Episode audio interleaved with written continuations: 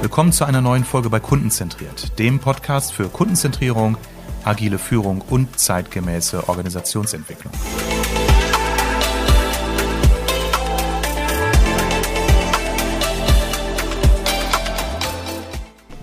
Svenja, ich bin ja richtig happy, dass ich dich heute äh, vor das Mikrofon bekommen habe. Das hat ja ein halbes Jahr gedauert. Erstmal oh. super schön, dass wir uns jetzt hier in Berlin treffen. Hallo ja, Svenja. Hi, danke für deine Einladung. Ja, sehr gerne. Ähm, Svenja, du bist ja, also ich muss erstmal sagen, Svenja Liesau, äh, Schauspielerin, Profischauspielerin, äh, in Magdeburg geboren, äh, jetzt am äh, Maxim Gorki Theater, aber demnächst habe ich gehört am Deutschen Theater. Du bist ja durch die Ernst Busch Schauspielschule gegangen, hast Fernsehfilme gedreht mit äh, Katharina Thalbach, du hast jetzt mit Katja, Katja Riemann gespielt, Iris Berben. Ich könnte jetzt noch einige Namen auftreten, von daher habe ich so ein bisschen Herzklopfen. Eine richtig gute, tolle Schauspielerin hier äh, vor dem Mikrofon zu haben. Und mit dir wollte ich erstmal sprechen über das Thema Schauspiel und dann gleich irgendwie mal so ein bisschen die Bogen spannen, so zum Thema Führung von Mitarbeitern. Kannst du damit erstmal was anfangen? Also mit Schauspiel kann ich was anfangen. Hoffe ich doch. Mit Führung von Mitarbeitern auch oder ist das erstmal ein fremdes ich Thema? Für keine, ich führe keine ja, Mitarbeiter, ja. wenn das die Frage ist.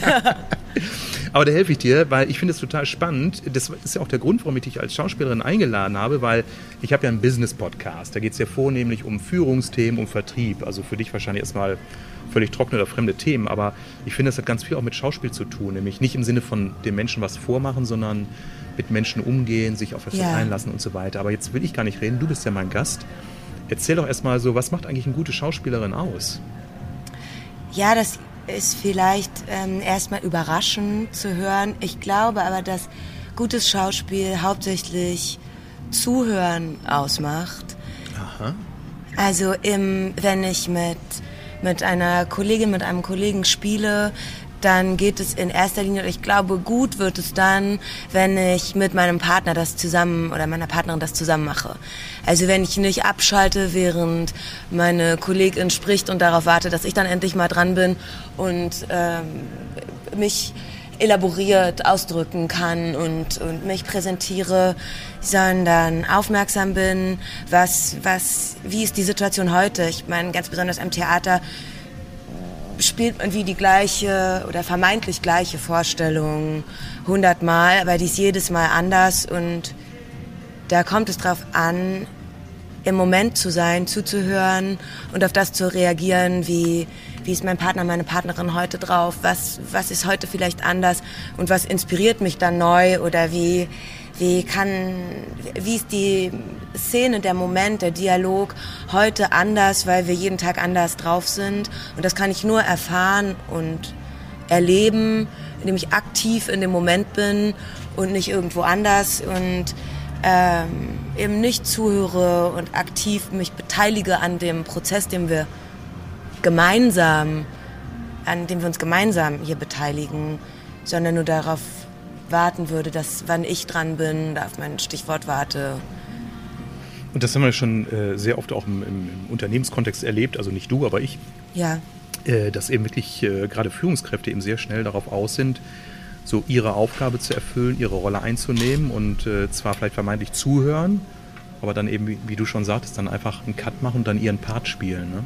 Ja, das ist schon so wie, wie wissen, was kommt weil das weiß ich ja theoretisch auch, wenn wir eine Szene spielen, die wir schon öfters gespielt haben, weiß ich ja, was, was der Text meiner Partnerin, meines Partners ist, aber den von Vorstellung zu Vorstellung wieder neu zu erleben, das ist für, für, für mich und meine Lebensrealität auch total wichtig, weil sonst habe ich kein, kein, kein Erlebnis. Kein, dann, dann hat das hier nichts mehr mit Lust zu tun. Also du als Schauspielerin hast dann kein Erlebnis? Ja, und das, mhm, das okay. brauche ich aber. Mhm. Ich glaube, dass es total wichtig ist und dass sich das überträgt, auch für die Zuschauer, die unten sitzen. Sehe ich da jemandem zu, der, der abspult und der sich irgendwie auf Intonationen verlässt, die äh, da schon schon tausendmal abgespult wurden oder gucke ich jemandem zu, der oder die wirklich spielt? Ja, also äh, du hast ja als Schauspielerin äh, äh, sicherlich gewisse Freiheiten. Wie weit hast du eigentlich Freiheiten bei, bei den Texten? Kannst du da in, in, Details auch variieren oder ja. bist du da sehr festgelegt? Also es kommt natürlich auf die Inszenierung drauf an, aber ich speziell kriege viel Freiheiten, weil ich gerne improvisiere. Ja. Und das mag und, und gut kann. Was heißt denn Improvisation? Also. Naja, das, das, das ist aufregend und hat mhm. damit zu tun, dass wenn du jetzt mit zum Beispiel ähm, drei Begriffe sagst, die dir jetzt so einfallen und dann ist die Aufgabe zum Beispiel, Svenja, erzähl mir doch, du warst neulich im Kino und hast einen Film gesehen über und in dem kam vor ähm, Efeu, Baststühle und eine Teekanne. Worum ging es in dem Film?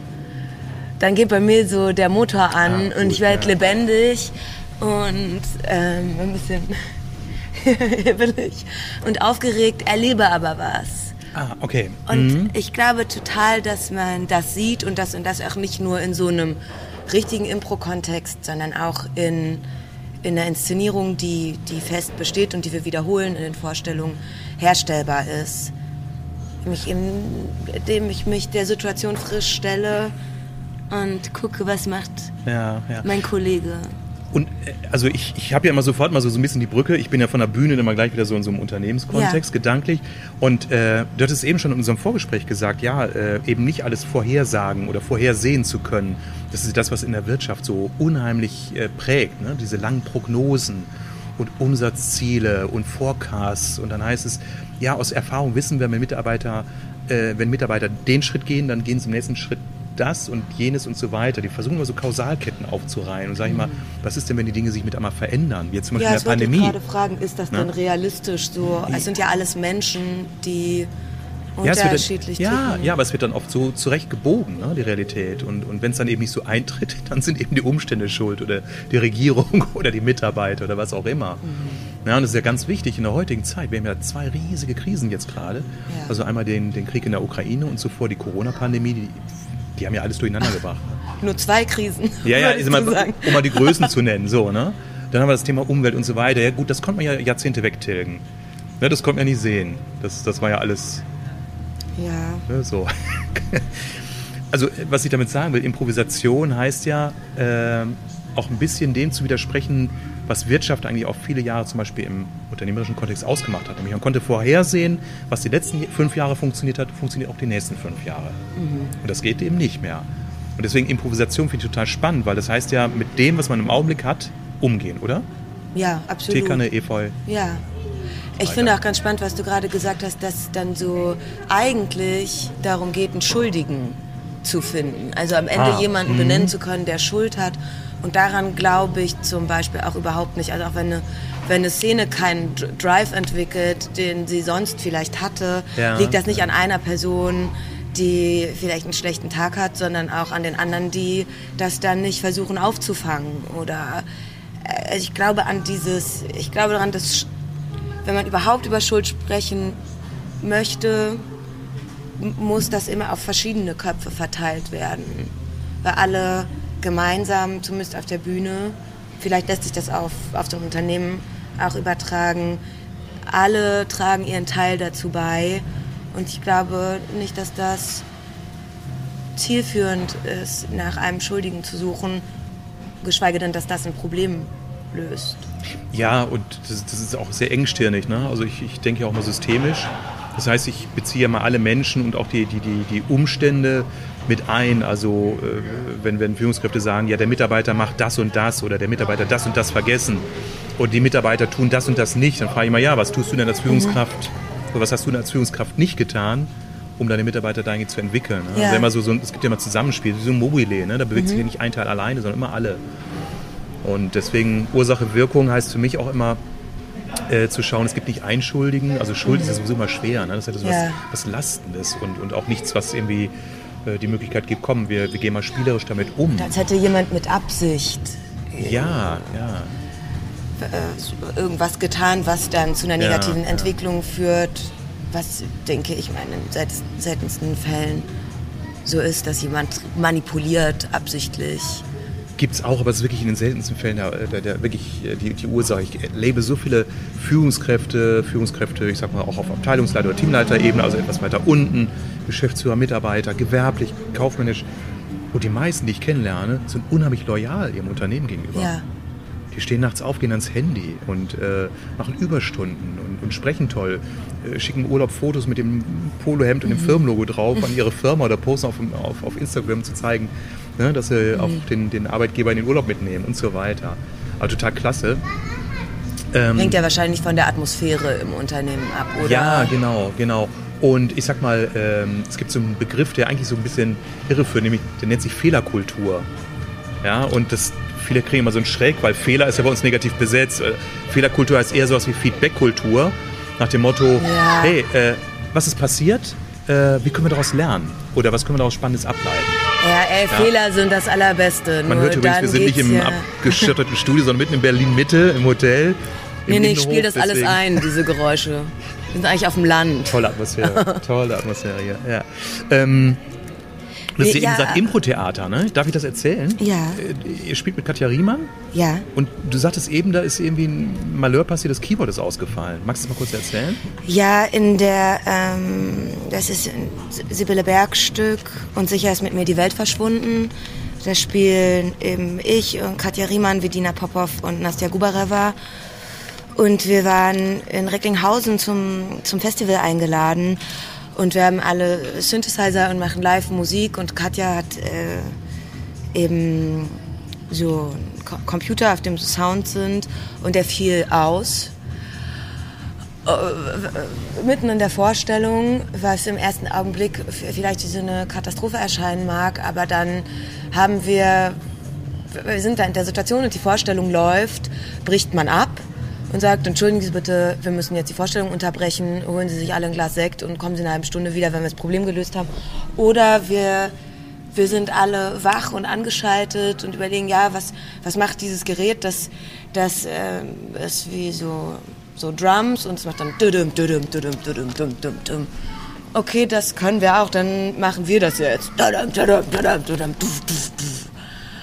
Und das Publikum liebt es total, weil Super, die sich ja. freuen, dass, dass, dass wir zusammen so ein einmaliges Erlebnis haben und dass wir das versuchen zu retten. Und es ist natürlich auch so sympathisch, dass äh, Leuten zuzugucken, die nicht aufgeben, sondern eine Lösung finden. Super, super. Und das macht es ja unglaublich lebendig. Ne?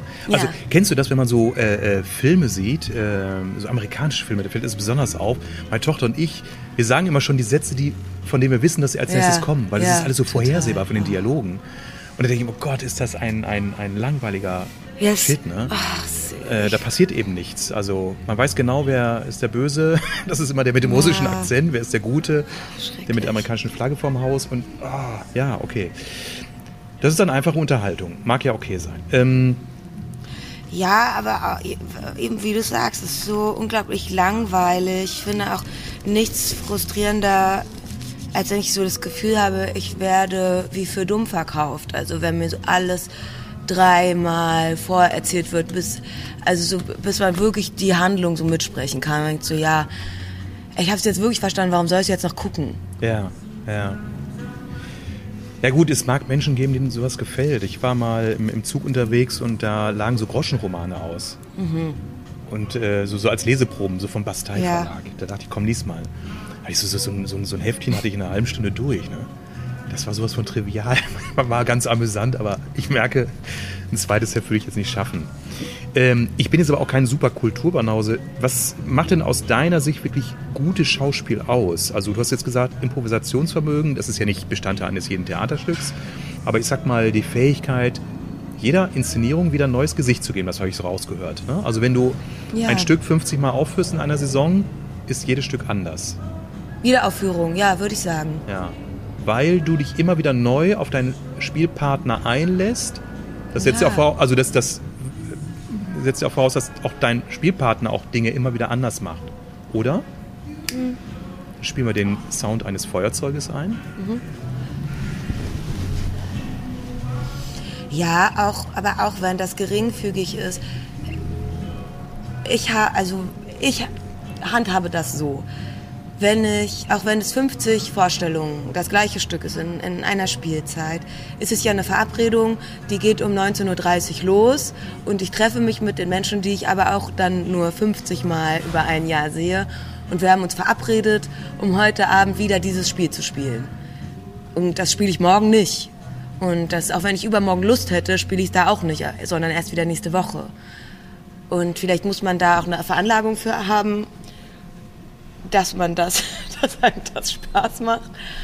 Aber ich sehe das als ein, jede einzelne Aufführung als einmaliges Erlebnis, das ich heute machen darf. Und dann kommen auch noch Leute und gucken dazu. So, wie, wie verrückt ist das eigentlich?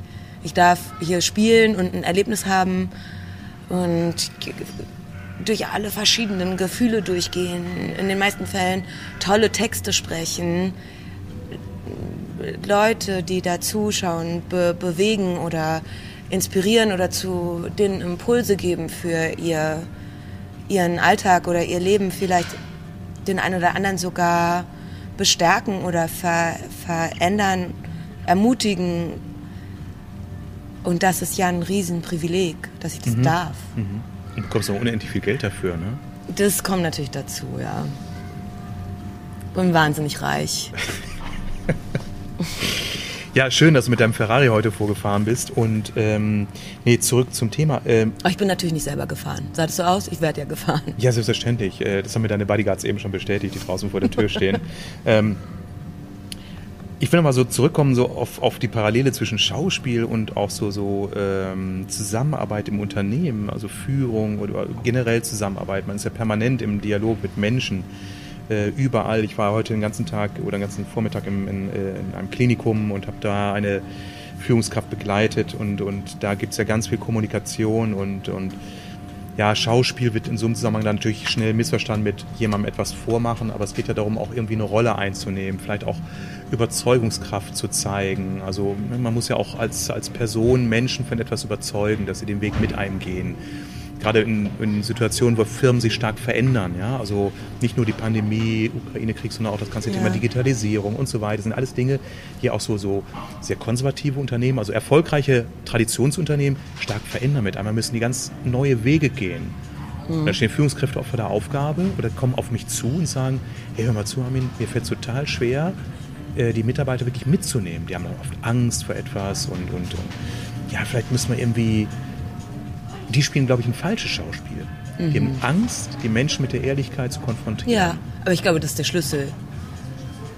Also, ja, ja? ja, also wenn diese Führungskräfte, von denen du sprichst, Angst haben, dass sie es nicht schaffen, ihre Mitarbeiter mitzunehmen oder sich oder nicht wissen, wie sie es machen sollen, ist das, also mich würde das aufschließen, mich würde das öffnen, wenn diese Führungsperson das transparent und offen mit mir kommunizieren würde und sagen, ey, ich mache, weil das ja zeigt, ich mache mir Gedanken und mir ist das total wichtig, dass wir das zusammen machen und ich weiß nicht wie und ich komme deswegen auf dich zu oder auf euch oder sie, dass wir es gemeinsam lösen können, weil ich habe die Weisheit auch nicht mit Löffeln gefressen und viele Köpfe sind besser als einer.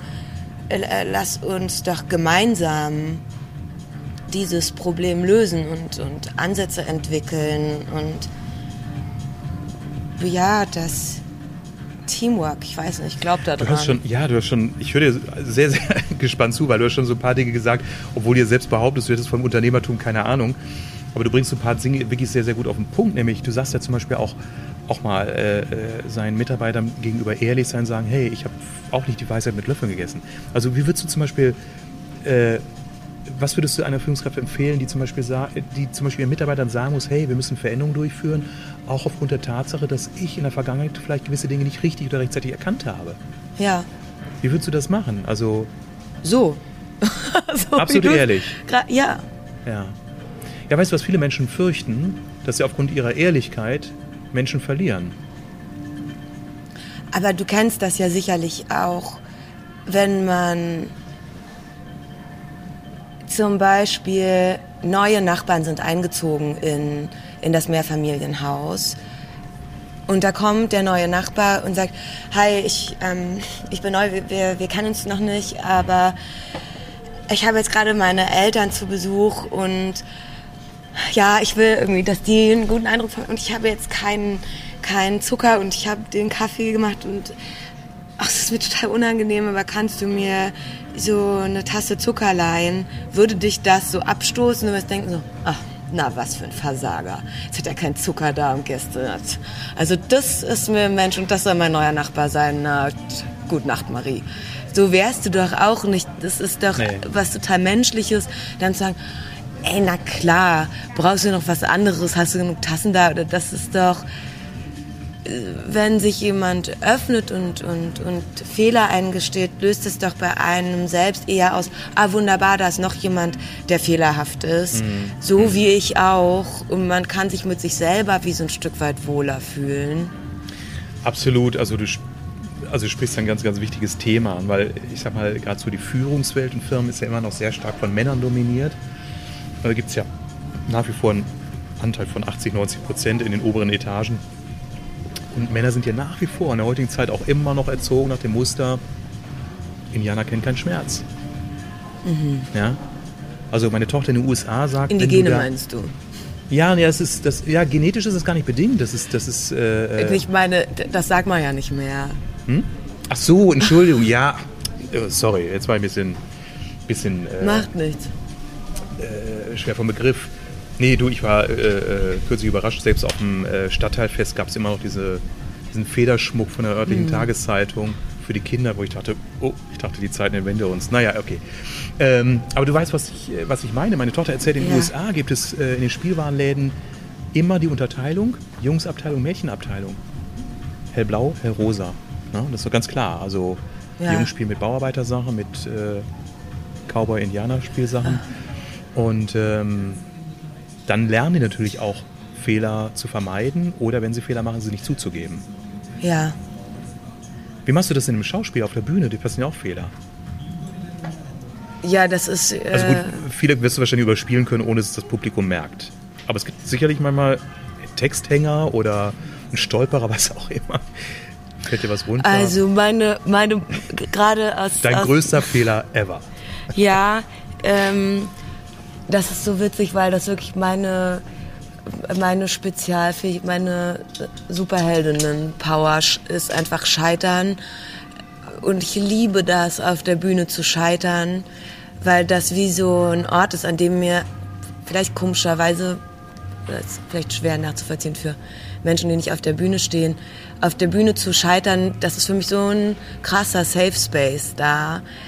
Und meine größte Nummer ist die, dass ich in, in dieser Inszenierung, von der ich schon sprach, äh, mich im Monolog verheddere und ähm, immer weiter improvisiere und dann mit der Souffleur, Souffleurin bespreche, ähm, warum sie mir dann eigentlich nicht hilft, was ich ihr getan habe, weil sie hat doch wohl gemerkt, dass ich seit 20 Minuten nicht rede, was bei ihr da steht und die Leute haben hier auch Anschlusstermine, also ob sie irgendwie bitte mir jetzt helfen kann.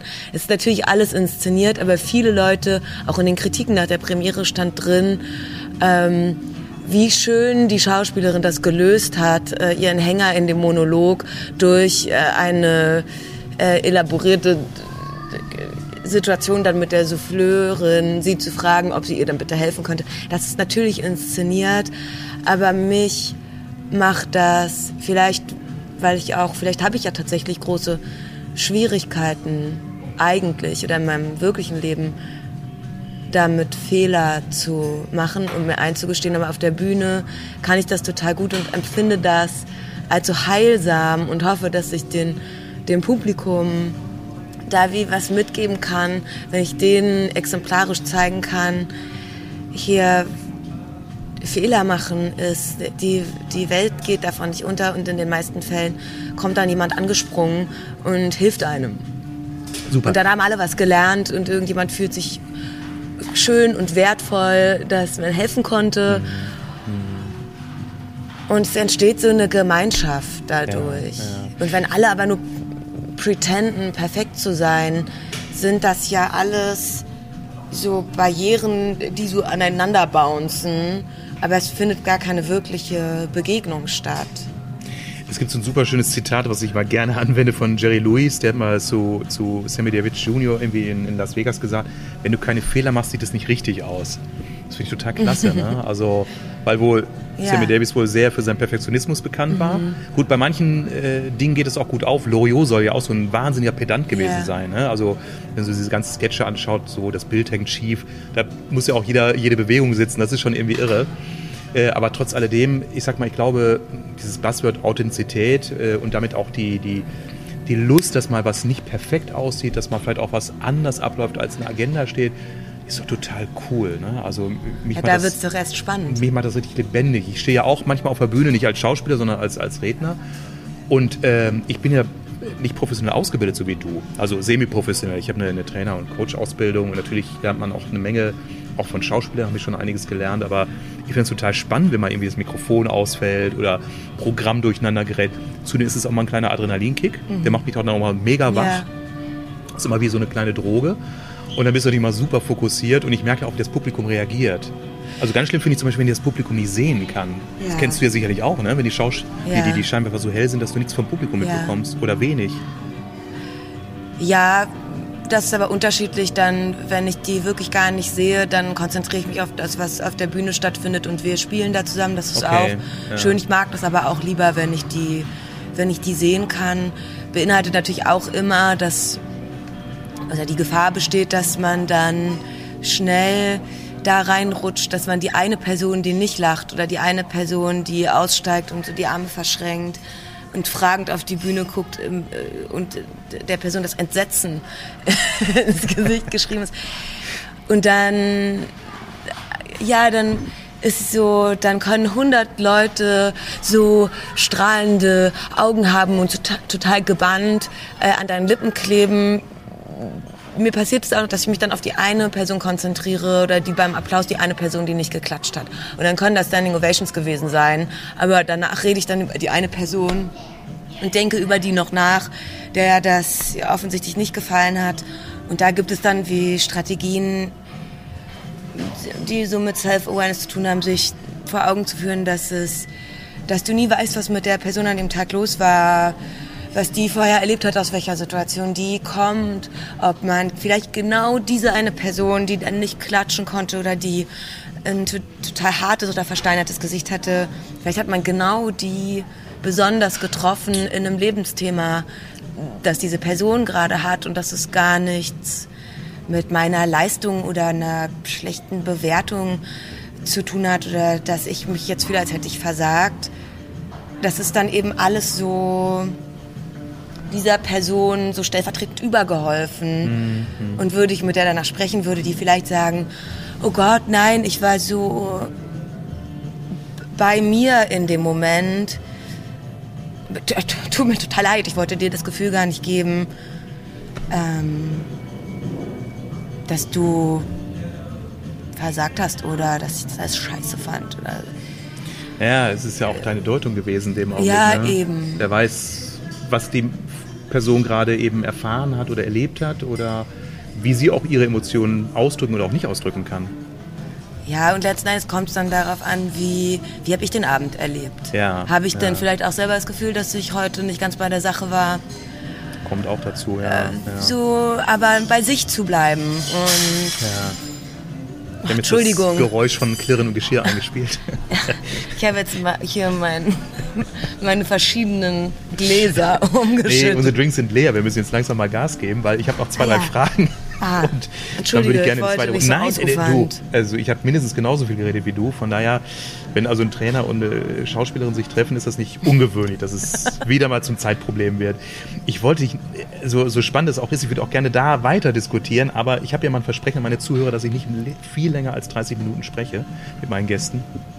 Ich will aber auf jeden Fall nochmal einen Punkt ansprechen, nämlich äh, Glaubwürdigkeit, hat man eben gesagt, hängt für dich auch sehr stark mit Ehrlichkeit zusammen, hatte ich so verstanden. Also die Führungskraft, die jetzt möglicherweise auch eine unangenehme Botschaft überbringen muss, steigt in ihrem Ansehen bei den Menschen, wenn sie ehrlich ist. Ja, so weil die Botschaft ist ja trotzdem ja, noch da, ja. ob ich die jetzt äh, nun verkleide ja. oder transparent und offen damit umgehe, finde ich wie die bessere Variante, weil die, die harten Fakten Gedanken sind ja trotzdem da. Ja. Und ich will mich nicht hm? verarschen. Also ich möchte ja. nicht das Gefühl haben, und ich glaube, man merkt das. Ah, die Menschen haben alle einen Riecher. So, Ob das der Mitarbeiter ja. im Lager ist oder der Betriebswirt, der Studierte, völlig egal. Die haben alle einen Riecher. Nochmal eine kleine Varianz. Mhm. Überzeugungskraft. Mhm. Menschen müssen auch auf überzeugen. Wie wird man überzeugend? Dann muss man sich nicht fragen, an was von dem, was ich vermitteln will, glaube ich selber auch wirklich. Ja. Hinter, hinter was von dem, was ich da vermitteln will, stehe ich wirklich und hinter was nicht. Und dann sollte man doch hinterfragen, ob man das dann wirklich vermitteln will oder warum erzähle ich dann diese Sachen, hinter denen ich selber gar nicht wirklich stehe. Und wenn ich aber eine Agenda habe, an die ich total glaube, warum die dann nicht auch so sagen, das ist doch dann überzeugend. Dann, dann kann ich doch überzeugen, wenn ich selbst davon überzeugt bin. Und wenn ich es nicht mhm. bin, äh, dann muss doch die Frage folgen, ja, aber warum will ich dann andere davon überzeugen? Was mhm. sind meine mhm. Beweggründe? Da hast du sicherlich einen großen Vorteil. Ich auch in meiner Selbstständigkeit haben wir einen großen Vorteil gegenüber den zum Beispiel Führungskräften in mhm. Unternehmen, die äh, nicht ganz oben an der Spitze stehen, sondern vielleicht mhm. an zweiter, dritter oder vierter Rangfolge und oftmals ja auch Mittler sind, Überbringer einer Botschaft, von der sie noch gar nicht wissen, ob sie von ihr überzeugt sind oder wo sie schon merken, hm, hier gibt es vielleicht so einen rationalen Anteil, der sagt, ja, wir müssen eben Einsparmaßnahmen durchführen, aber mein Bauchgefühl sagt, ich finde das nicht okay. Hm. Ich muss jetzt vielleicht Mitarbeitern, die seit Jahren oder Jahrzehnten loyal waren, dem Unternehmen gegenüber jetzt vielleicht sagen, dass wir Arbeitsplätze einsparen müssen. Und das ist für solche Menschen, ich glaube, eine echte. Und warum müssen die eingespart werden? Zerreißprobe. Ja, weil es irgendein äh, Vorstand möchte, ein Investor, weil es möglicherweise auch Fehlentscheidungen im Management gab in den letzten Jahren, weil ein Unternehmen, was gesund wächst, muss keine Stellen einsparen. Außer ja. man möchte, ich sag mal, Erträge jetzt nach oben bringen. Unternehmen, die an die Börse wollen, die müssen dann die Braut hübsch machen, wie man so schön sagt. Das heißt, sie müssen dann zack, zack, zack die Erträge schön, die Umsätze schön nach oben bringen. Das geht natürlich immer über den Weg mehr Umsatz, aber es geht auch über den Weg Kosteneinsparungen. Und das muss man dann aber immer wachsen? Ja, das ist du, das ist eine Frage, die in den letzten äh, Jahren häufiger in, in auch Managementkreisen gestellt wurde. Laut, laut Ökonomielehre ist Wachstum notwendig, um ein Unternehmen gesund zu erhalten. Das hat auch was mit Dynamik zu tun, ne? also wie der Mensch und jedes Lebewesen den Drang hat, sich fortzupflanzen. Und wenn ein Unternehmen nicht wächst, löst das auch wieder so Negativdynamiken aus. So irgendwo geht auch so ein bisschen der Reiz, dieser, dieser, dieser, dieser Jagdtrieb verloren und, und, und. Aber es ist ja immer die Frage, Wachstum auf wessen oder welche Kosten. Ne? Also das ist schon fast eine philosophische Frage. Ich glaube auch nicht mehr daran, dass Wachstum das einzige Ziel eines Unternehmens ist. Also geht darum, auch immer mehr Firmen sprechen auch über den Sinn einer Tätigkeit. Also ich sage auch jungen Menschen, meinen Töchtern, anderen jungen Menschen, die ich so erlebe, sage, Leute, sucht nach dem Sinn ja. für euch und, und für andere und nicht nach dem, was euch erfüllt oder was andere euch aufoktroyieren. Ne? Ja, oder anstatt zu wachsen, sich zu verändern. Ja, also ja. Thema Klimakatastrophe, äh, grüne, ja. grüne Arbeitsweisen, sich anpassen an einen, äh, naja, sich anpassen an eine Welt oder sich verbessern für, für eine Welt, die, die nachhaltig ist und für die nachfolgenden Generationen auch eine lebenswerte Welt.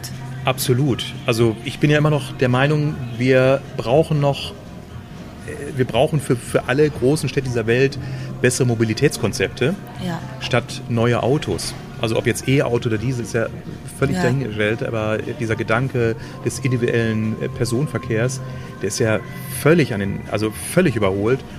Aber an das Thema will keiner ran. Also das wäre für mich zum Beispiel ein Weg, in ein Unternehmen zu sagen, da möchte ich mitarbeiten, da würde ich alles mhm. für geben. So wie du für dein Schauspiel. So, jetzt sind wir vier Minuten über der Zeit. Ja. Du musst mir jetzt noch eine Frage beantworten, dann gibt es die nächste Runde Drinks, aber dann ohne unsere Zuhörer. Ich wollte dir so eine ganz profane Frage stellen, unbedingt noch, weil das werde ich auch immer gefragt. Armin, gibt es eine Geheimformel gegen Lampenfieber? Und die Frage gebe ich jetzt weiter an dich. Du musst diese Frage beantworten. Was macht man gegen Lampenfieber? Ähm, Oder Auftrittsangst? Oder ja, also ich stelle, ich habe auch, umso älter ich werde, desto aufgeregter werde ich. Echt? Ja.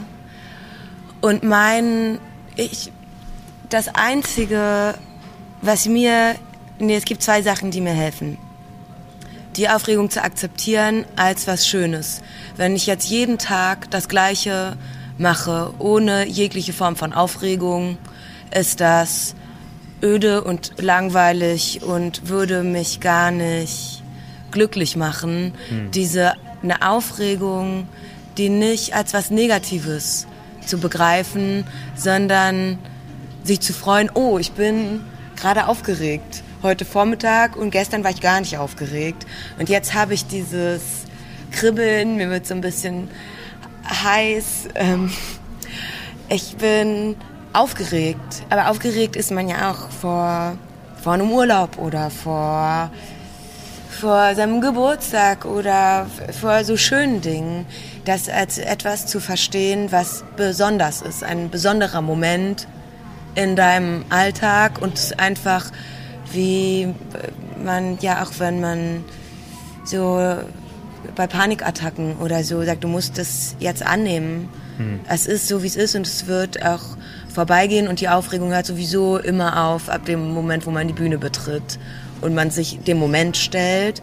Also ich brauche eigentlich nur zu warten und die Aufregung ein bisschen wie in den Arm zu nehmen und zu genießen. Und ein kleiner Trick, der auch hilft zusätzlich, ist, dass wenn man so eine Minute lächelt, einfach so entscheidet, ich lächle jetzt eine ja, Minute. Ja. ja. du lächelst ja sowieso ständig. das hilft ja. total von außen etwas Körperliches entscheiden. Ich lächle jetzt eine Minute. Und das sickert nach, nach, nach innen. Super. Svenja, wunderschönes Schlusswort. Das fand ich total klasse. Wir genießen jetzt noch so ein bisschen diese Innenhofatmosphäre hier mit diesem rauschenden Bambus, Gern. leichter Musik und äh, ich fand das total klasse. Wir sind natürlich über der Zeit, wie auch anders zu erwarten. Und äh, drei Fragen habe ich jetzt gar nicht gestellt. Aber das ist dann so im Leben. Machen wir dann in einem halben Jahr noch mal einen Podcast. Machen wir auf jeden Fall. Jetzt zweite Runde. Wir gehen an die Bar. Danke dir, Vielen dass du hier Dank. warst. Ja, das hat Spaß gemacht.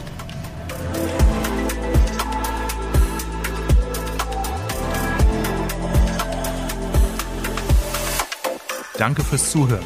Empfehle meinen Podcast gern weiter und schreib mir, wenn du Fragen zu meinen Themen hast.